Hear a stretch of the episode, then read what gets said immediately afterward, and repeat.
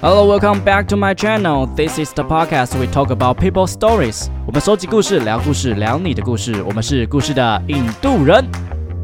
好，大家好，我是北兰先生。这一季的题目呢，我们一样在聊的是生命与失去，聊聊那个很难忘的他，然后纪念那个重要的他存在。这样，那今天的来宾特别不一样，他拥有与一般人不一样的体质。他在二零二一年的时候开办了一间公庙，以鸡童的身份帮助大家。他可以跟神明对话，在他的眼里面，哦，生与死到底会不会有不一样的角度呢？今天我们邀请到元老级 EP 九的大咖来宾悠悠，你跟大家打个招呼吧。嗨，大家好，我是三重慈义宫的公主，呃我是悠悠。三重慈义宫，慈记的仪慈，仪式的仪。慈义宫的公主，呀会不会就是三重的听众们都说啊，那个我知道，对，这都有三去重，问过你这样？但还好，因为三重就是一条街，大概一百五十公尺内会有三间庙这样。哦，这么多吗？三重这么 这么虔诚是不是？对，你开办庙已经快两年了，大概算两年半的时间吧，其实。办完这个庙之后，有没有什么样的人生有变化？这样，因为以前是就是鸡童嘛，那现在变成公主了，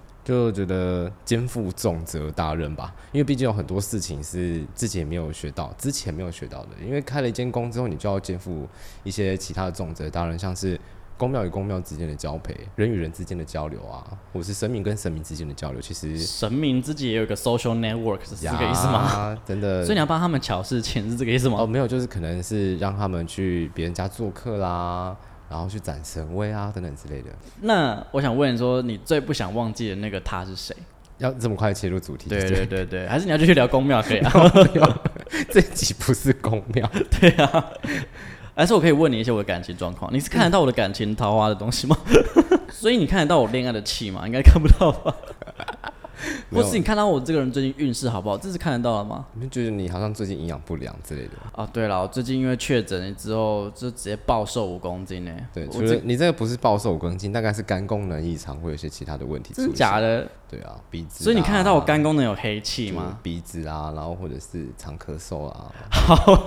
真的假？你是在认真跟我这样讲吗？对啊，你现在有你现在有鼻塞吗？没有啊。是没有 鼻塞，对啊，但你前阵子鼻子很严重啊，好可怕哦！你是从什么什么方式去看到这些东西的？那是第一印象吧。然后还有一些身上的光啊之之类的所以我身上现在是暗沉的光，吗每个人身上都有不同的光的颜色，那光的颜色可以代表自己的身体状态跟目前心理的状态怎么样。 OK，对，如果一个人身上的光是一个很悲伤的，你说的这个光是只有你看得见，还是其实每个人都会或多或少都看到这个光啊？没有，就只有我们看得到。所以这个光感觉就是有颜色的这样。嗯，对，没错。所以你你看到现在身整上的光就是灰色的，啊？为什么？不过灰色并没有不好啊、就只是因为最近可能呃一些比如说感情失败了啊，没有， 就是可能一些身体上的、那病我应该就是痛啊黑，色的啦， 感情没有成功过，没有没差没事。没没有差、啊？为什么？我身体呃病痛哦身体病痛反正反正灰 OK 色的这样。哦，好好没好，事有啦。我最近有感觉到我自己身体，前阵子有比较不好一点，可是我觉得现在慢慢，所以白光是好事吧？嗯，也不尽然，不见得，不见得。OK，好了，那我们要回到我们的主题了吗可？以 可以可以，所以你那个最不想忘记的他是谁呢？就是我的阿公，你的阿公是在你什么时候离开的啊、小学三年级的时候，呃你嗯现在已经，三十二岁，你现在也三，哎、你三十二岁了哦、对啊，哇，哥哥哎、你是我哥哥哎、一直都是你哥 哥，三十二岁，那你小学三年级大概是十岁左右，差不多吧，大概是十岁的时候，二十二年过去了， 22你还是年过很无法忘记他。到现在其实有时候会去山上的灵骨塔嘛，因为阿公是放在灵骨塔上面，就看到那个两千年往生的那个日期，就不免俗，就觉得说这个时间过太快，，对，真的时间真的过很快你，就会觉得说就是一眨眼就这样子。对，就是那个他已经离开你二十二年，这二十二年到底发生了什么事情？你会觉得说这二十二年等于是从一个五分之一小耶朋友，五分之一，哦小差不朋友多变成一个大人，甚至是现在开一间公庙，这二十二年是没有办法忘怀他对你的好。哇，那你们之间的那那你自己觉得对阿公里面最有印象的一个，比如说一个场景，或是某一天，或是你们很经常去做什么事情？哦，我是你在下面是不是？哦对对对对，已经开始了吗？准备没 已经已经我是先问先哦哦有， standby 我们都有备好卫生纸。 好哦我是听我的爸爸说的，就是哦，你还因没为有小学三年级，毕竟对他来讲没有什么印象，但我只知道我有一个房间的玩具，每一个玩具在以前那个年代是要买一个进口的玩具是多么贵的一件事。真的，那我的进我的玩具大概都是进口的。我先讲为什么我阿公会对我这么好，是因为我是我爸是老大，我也是我们家最大的，所以我等于是我们那个家族里面的那一代的最大的那一个。所以阿公会对我好，也是因为我是整个家族的新的生命，就新的世代的开始。他对我做过印象最深刻的事情是，也是听我爸妈那边说，就是他为了他那时候肺结核，啊、肺结核的初应该是一开始的时候，肺结核还没有呃发病很严重的时候，那他为了我那时候很疯蛋挞，很他蛋挞哦，就是不是像肯德基那种，就是一般那种就是蛋那挞时候有快闪排那种一整会开那种一整排的蛋挞，对蛋挞之乱那个时候，对蛋挞之乱，那时候他为了我小学那时候我排了两个小时，就为了买给你吃那个蛋挞，边咳然后边排，啊边可边但我不知道。 OK，对，然后还有就是他以前会常带我去我们呃我们家附近的一间麦当劳，对，然后就去那边吃麦当劳看完，然后哦，买你以玩前具过得蛮好的，对，可都吃是素嗯食那种的，就是素食啊，麦当劳，然后下课幼稚园下课啊，他都会带我去买东西啊。阿公跟你成为鸡童是有关系的吗？阿啊公以前其实在我们三重的另外一间庙，不是我现在开的这一间，是以前的另外一间公庙。那他在那边服务大概也是三，他阿公的三十几岁到他往生的时候是六十岁整，所以到他五十岁的时候，大概服务了二十几年。那所以一间才算这种神职人员这样子。对，算是支持。他对妈祖的诚心，真的是对我在我心目中是无人能比的。诶，可是我蛮想问的是说，你在三年级的时候他离开了，那后续是谁告诉你要成为鸡童的啊？没有，就是没有人告诉我要就成为基督突然你觉得该该成为鸡童了这样子？对，就其实也不是说突然该成为鸡桶，其实这个成为鸡桶的故事，我们我们请回顾到上一集。哦，有啊，有聊到，有聊 到。但我想说，还是让我们的再听回顾众一下稍微吗对对简哦单的好回顾一下毕，竟还有新的观众嘛，对对对新的听众嘛。因为多蛮多的。会成为鸡桶也是因为我我在我们这一个家族是就是算是我们这个这一代里面的长第一子个啊长子，所以那时嗯候对大家会有重男轻女，尤其是我阿公跟其他的长辈，所以他们都希望说，哎、我这一胎可以是男生。我妈在怀我的时候是在胎腹中，就是在肚子里面，其实超音波照出来是女生，哦，那你的那个躲起来了是吗？没有，就怎么翻 都小悠悠就躲缩进去呀。然后但，嗯是就是阿公就为了这件事情，然后就求妈祖，有跟妈祖瞧到什么事情，但你不知道是什么。我不知道，我还没出生啊。 哦， 对哦，我忘记你还没出生，对，然后所以就到时候等我出生之后， 你要去我要帮妈祖去完成做这所谓的行天命吗？继人注释的使命吧。阿公那时候离开的原因是因为就是肺结核嘛。嗯，肺结核，我还要讲那段吗？那段我印象很深刻的是，呃，我觉得冥冥之中注定吧。小学三年级的时候的阿公的离开的前一晚吧，呃，我去爸爸的，我去我们就我爸的朋友家玩，然后玩一玩，然后但是脚踢到，然后就脚趾有点我们叫做扭到，就解丢那种感觉。你就有点像吃萝卜那对种嗯对，感觉。吃萝卜，就是吃萝卜。嗯，那隔天又没办法去上课，所以就只要在家里休你息。说因为吃萝卜不能去上课 吗？因为脚趾头很这么痛，严重 吗对， ？OK，就还包起来那种。哦，那因因为我年纪还小嘛，所以我爸就陪我在家里。然后我还记得那时候最印象深刻的是，我们家买了一个那种吊顶的那种吊扇灯这样。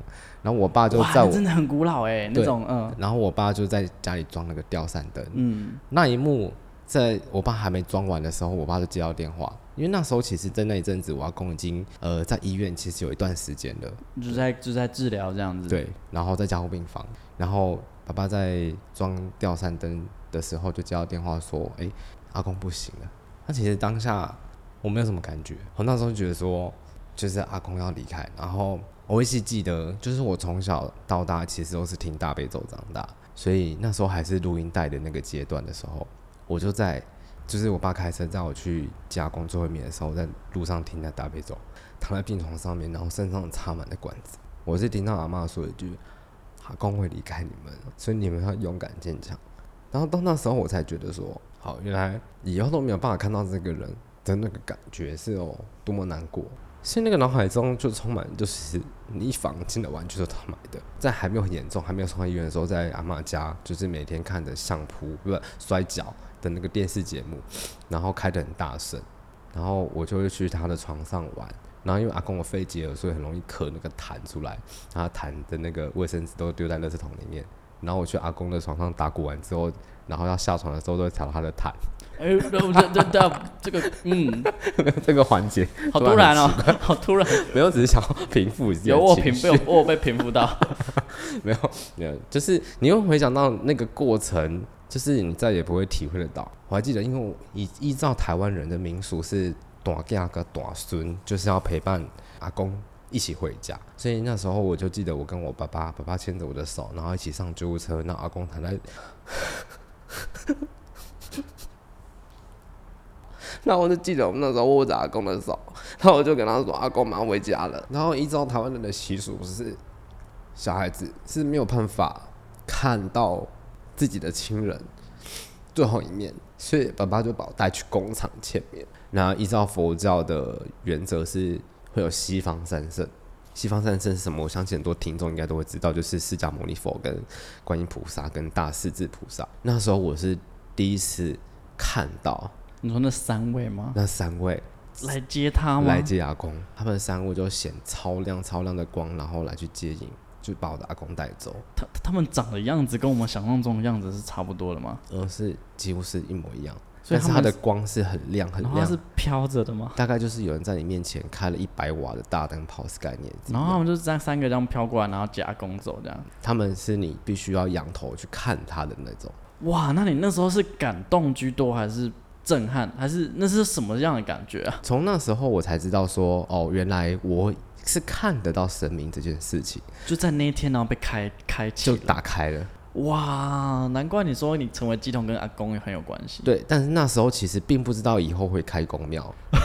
小学三年级应该不会知道啦。对，小学六年级的时候就有一个公庙的，就一些其他的公庙的公主就说，她就对着我说：“你你以后要做什么，你应该自己知道吧。”他对着你直接这样直接这样说，可是很奇怪、欸，是你爸爸有当吗？没有，那为什么会是你？就是不知道，还是说就是因为阿公可能不知道有跟神明交换了什么条件，嗯所以可能就会是你。没错，你平常自己在公庙帮帮帮太子在办事嘛？你自己应该也有蛮常看到蛮多那种让人心疼的这种生死案件。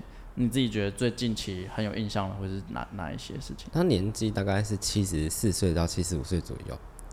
那年迈的一位阿嬷，我每个礼拜三的晚上都会办事，哦，所以他是去咨询找你咨询的这样子的一个人。对，就是来找我咨询。那她也是邻居阿嬷介绍的啦，就是另外一个阿嬷介绍，两个阿嬷有时候会常常会一起来我们公庙问一些事情，这样。那双脚不方便，膝盖有点问题，毕竟退化了，调姑调姑的，就所谓的驼背。每次来问事的时候，总是挂满了笑容，但是问的事情却不是问自己的事情，都是问自己儿子跟他孙子自己吗孙子的一些事情。因为毕竟年迈的母亲都会希望自己的晚辈能够顺顺利利啊，过得很好什么啊，什么的。之类可他是自己住这样子自己住， ，OK，但偶尔还是会一个礼拜假日还去，还是会儿子或是孙子会去看的。那有一次呢，过了一个礼拜三，那个阿嬷突然没有来，就觉得很奇怪，问了一下邻居阿嬷，阿嬷邻居阿嬷就说：“哦，她上个礼拜啊，因为确诊的关系，所以往生了。哦，”然后你就会觉得，哇，怎么就这样子就这样发生了意外这样？对，那你听到这个消息的时候，你就会满脑子都是那个阿妈。其实，即使你知道她其实是跟你没有血缘关系的人，她只是你的信徒跟你的就是一位阿妈年长者。就是有一个缘分在。对，那你会觉得说，哎、她怎么会突然说离开就离开？虽然我我不知道阿妈的他们的小孩是怎么想，不过我每次听到这种故事，都会觉得也会怕自己。因为工作太忙啊，然后来不及孝顺父母等等之类的。那我蛮想问，就是你自己对于阿公的心情也是这样子的吗？因为毕竟阿公是在你大概九岁、十岁的时候离开你的，所以你根本来不及去思考来不来及这件事情，他就离开了，对，小学三年级根本就对一般人来讲是没有任何的想法，还没还对还没有没有所谓的友好喜谁，呃，友好就没有什么长辈孝顺的概念啦。对啊，所以你你现在要为阿公做什么事情，其实你是做不了什么的。现在二十二年了，你能为他只能为他做祝福，或者是为他祈福，希望他能够投胎下辈子能够好的人家。身为一个一个不要说公庙的机身啦、应该是说，在我心中，身为一个合格的大孙，就所谓的最大的孙子，你就应该要尽到是孝道的责任，所谓的孝顺。可是你你你你才三年级而已，所以你还是会觉得很很强烈的愧疚感吗？现在还是会吧？没有，就觉得他当初对你这么好，可是你却没有半点孝顺，你只能把这个孝顺的心转移到自己父母身上，嗯，或者是可能现呃，我现在还在世的阿妈，只能这样子做。或是我们这样另外一个圈方法，就是遗憾比较多，嗯，遗憾比较多。对。可是这个无奈跟遗憾，你也不能去做任何事情去弥补啊。我蛮想问你的，就是现在的阿公已经去投胎了吗？没有，还没有，应该是说他不会投胎，哎，你们跟我解释一下这个。应该是说他的修道可能有到一定的程度，那他现在就是过得很好，他也没有去投胎。所以你其实现在还是可以跟他联系得到 的。呃，人有三魂七魄嘛，就以前的人在讲。当然，呃，在讲这个主题之前呢，还是要跟大家讲一下，就是信则恒信，不信则就不要信。 OK OK 的，人有三魂七魄，我们现在讲三魂，其实这主要会讲到三魂。一魂呢，为什么大家会觉得说，哎、我怎么自己大拜的神主牌位里面到底有没有人？然后坟墓里面到底有没有人？灵骨塔里面有没有人？对啊，我每次都觉得他们是会瞬间移动嘛，还是什么？他们很忙哎、那你还真拜，然后下一秒去那边拜，对。然后还有就是自己心里的那个魂嘛，就是自己心里面那个肉体的这个魂是不是对，，所谓的灵视、爵士跟牧师嘛。那这三魂呢，就是对我来讲，阿公有一魂，就是一是在灵骨塔，一一魂是在所谓的神主牌位。那另外一魂呢，就有些人会说，哎、那他去投胎，或者他去修行，或者他去可能过更好的生活，等等之类的。对我阿公，对我来讲，阿公其实我有宝贝求证过，就问神明这件事情，问妈祖说，啊阿公到底有没有去修，就有没有去投胎？都给我盖不会，就是看不会，就是没有去学，他没有去投胎。我说那所以他现在是在修行吗？在天上修行吗？这给我醒不？哦，那你应该知道这件事情的时候是蛮开心的吧？为他开心吧？嗯，算开心吧。对，我相信应该每个人就是大概这辈子当人之后，下辈子就不想当人了。有有有这么这么负面吗？ 当然不错吧。大概一百个里面有九十个。那如果我们不想当人，的要当什嗯么？哎嗯，都不要投胎啊老，鼠嘛？ 都不要投胎。怎么是这样劝世的？所以，想所以你你你知道阿公他其实还在修行，然后他现在过得很好，只然后你其实是有办法跟他联系的嘛？还是说他有尝试去联系过你吗？ 我记得最近联系一次最深刻的时候是我还没开工的时候。那时候还没开工的时候，我是在打坐、在修行、在闭关。上上面应该说神明给我开工的时间大概只有一个月，怎么那么赶啊？ 哦又不是专案 要要交，这大概比装还要难哦、可是为什么为什么突然要那么快要就要开，要开就开？呃，在二零二一年的时候，五月那时候是台湾疫情爆发的时候，所以他没有看到这件事情就对了。我们开工的时候大概是四月二十一号， OK，他也说就他，是过了九天之后，疫情就爆掉了，所以他就是叫你赶快开。对，就不要再拖下个月。 OK，啊，在开工的时候，其实，在开工之前在打坐，打坐就看到那时候其实很气馁，也很无奈，因为很多事情要做，没有想象中那么简单啦。你对，有很多人要协调装潢啊，还有一些东西、器具、科椅等等之类都要去做，就好像你开一间公司，人都还没有找好。不要说钱呐、你连最基本的人都还没找好，装潢都还没找好，你就要去开一间公司，那是多么困难的一件事。我那时候我就很难过，我的心情很不好。阿公呢，那时候就进到我的打坐，所谓的入定的那个阶段，他就摸摸我的头，然后抱着我说：“你不要气馁，你快要完成了这个使命，你再努力一点点，你就可以做得到这件事情。那我蛮想问你一件事情，是我个人自己发生过的事情。我在大学的时候曾经做了一件事情，是我觉得我把我人生搞砸了。那我阿嬷也有修行，嗯，那在某一天，就是我做了很糟、很糟、很坏的事情之后，我回到家，我晚上我睡觉的那个夜晚，我就梦到我阿嬷来梦里找我，然后她也是一如往常的生活，然后突然她从头到尾都没讲话，可是就是在梦里面呢，突然告诉我说一句话，就是说没关系，没事的，会变好的。你觉得那也是她来找我吗？还是那是我们自己的投射？很可能可能有两种说法，可能可能都可以成立，对不对？对你大概就这样说科学跟宗教那面吧，科学那一面就是所谓的悲伤过度嘛，哦过嗯你就会自己投射这样子。对，你就会把自己心里最思念跟最怀念的那个人投射出来。可是有时候会觉得那个东西、那个画面、那整个梦的场景有点太，好像不可能是我自己可以投射出来的场景。嗯所以我那时候就觉得，哇，阿妈应该真的有来找我哎，但我不想让你失望啊，搞不好是真的阿妈来找你也说不定。你看得到吗？ 你看得到吗？可以帮我看一下阿吗？妈矮矮的，对，哦，你看得到？看得到，哦啊为什么？他在哪里？看得到你的眼睛，我就看得到你阿妈在哪里，看得到就查得到你的阿妈在哪里。真的假阿的？妈生前是短头发，对，对啊。好神奇哦。哦，你要哭了吗？ 换我要哭了，因为阿嬷也是在我诶、国小的时候非常的叛逆，然后对我阿公很坏很 坏，就是他买给我游戏王卡，我就拿走，我就说哼要怎么样 那种很叛逆的小孩。后来他就是中风离世之后，我就觉得很后悔，我就觉得哇我这个小孩怎么这么坏啊？就是人家对我这么好，我怎么可以这样？然后后来我就是把这份遗憾一直都是回馈给我阿嬷这样。所以其实基本上阿妈在世的大概剩下的呃剩下的大概六到八年，我都很用力地在孝顺她。对，这是我觉得比较欣慰的地方，所以我完全可以体会那种你觉得来不及感觉，因为即使我花了六到八年的时间，我还是觉得来不及，还是觉得时间不够。不过我想问你是呃在那个阿公跟你呃接触的时候，你是可以跟他说一些什么话的吗？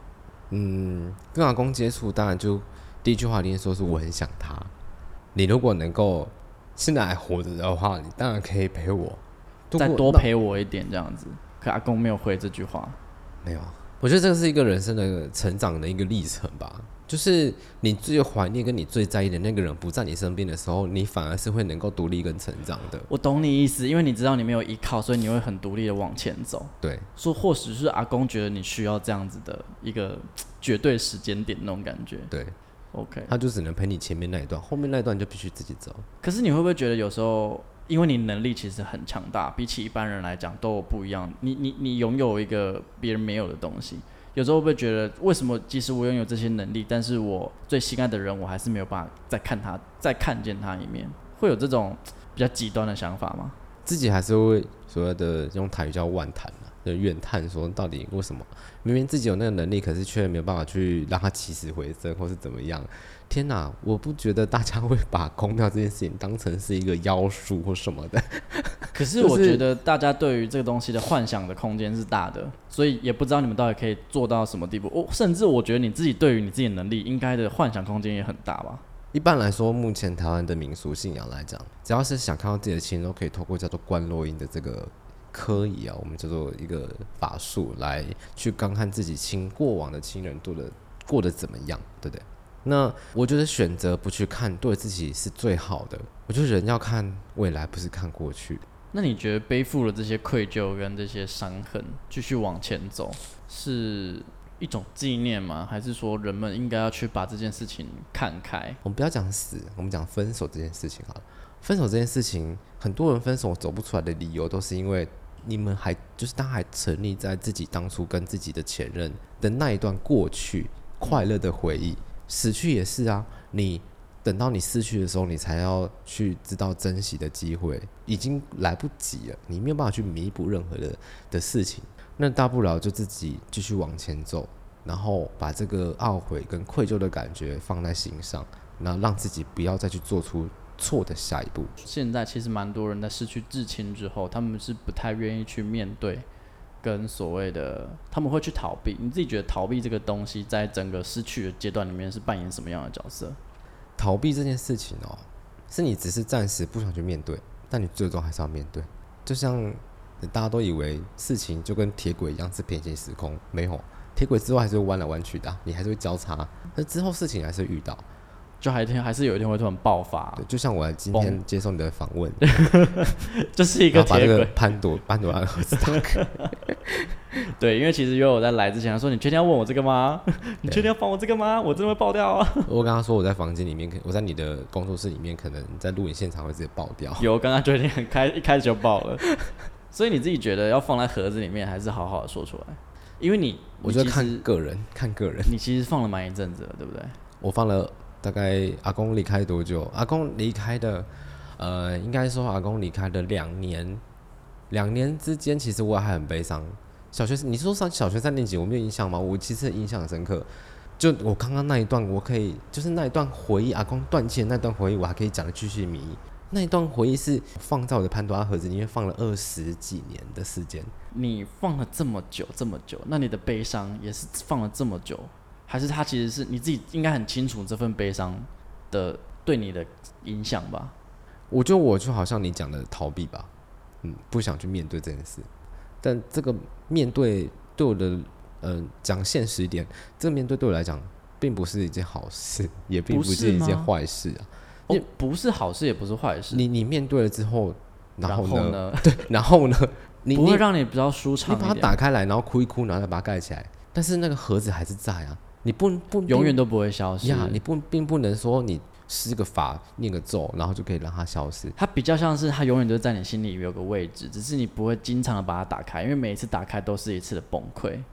对，大概是这样的感觉。 有心情不好的时候，就会自己他自己自己打开，阿公就会从盒子里面蹦出来。而且还哎真的是会蹦出来，心情不好的时候，非常荡的时候，所以偶尔还是会，就是他还是会来找你，跟你聊聊天这样子。最近一次梦到他是我生日的时候， Oh my god，他祝你生日快乐吗他买了我小时候最爱吃的冰淇淋蛋糕， ？Oh my god，然后 特别来找你跟你聊聊天这样。但梦境中的我却不知道他已经往生了。 OK，好了，那如果说现在给你一个，呃，就是我们的听众朋友，如果刚刚有在经历这些事情或悲伤，甚至他也像你一样没有打开潘潘朵拉的盒子，呃，你想要跟他们讲些什么？面对过去并不是一种过错，我觉得面对过去反而是检讨自己人生目前这个节点该做的事情，跟你可以拿这个潘多拉的盒子来思考你未来的方向，要怎么样去做抉择。或是对待现在爱你的人或你爱的人这样子？我觉得把握当下跟珍惜当下才是现在该做的事情吧。就好像我之前在应该说在录这一集的前面的那个，在前一天我的现实动态上面有 po 一则叫做“转念就刹那之间”，你转个念，也许就发现这个人生会有不同的改变。好了，那其实今天请哥过来，就当然是跟他分享一个完全不同境界的故事，因为毕竟他能看见的东西真的跟我们比较不一样，经历的东西也跟我们不一样，所以呃，也希望这边可以提提供给所有的听众朋友一些新的概念。那不管你现在不管你现在经历的东西是什么，那都希望你们我们可以珍惜当下，然后好好活在现在，然后有可能像刚刚他提到一个很棒的例子，就是分手也是一种失去。你可能都会有很多不同的失去的一个很悲伤的负面情绪。那我们都要把这些过去，我们可以看着它，然后把它当成是未来的一个前进的能量。对，希望大家都可以好好的，呃，用这样的方法去面对后续的人生，不然蛮苦的。 我觉得有时候人生蛮苦的。好了，那我们今天谢谢悠悠，那也希望所有的听众朋友都可以健健康康、长命百岁。 嗯，OK，好了，我们下期见，拜感谢大拜。感谢大家，拜拜。那桑，谢谢你们的收听，好听的话记得给我们五星评价哦。欢迎分享你生活中各种开心、难过、有趣的小故事，我会唱歌给你你们们听听哦哦。。最最后后啊啊，，不不要要忘忘记记捐捐钱钱给给我我们们哦。没错，我们很哦，穷，录音要费用。我们都非常爱你哦，爱你我是北岸先生，我是允文，用更深度的方式了解世界上的每一个人。让我们成为你故事的引渡人。你的故事我我来来说说。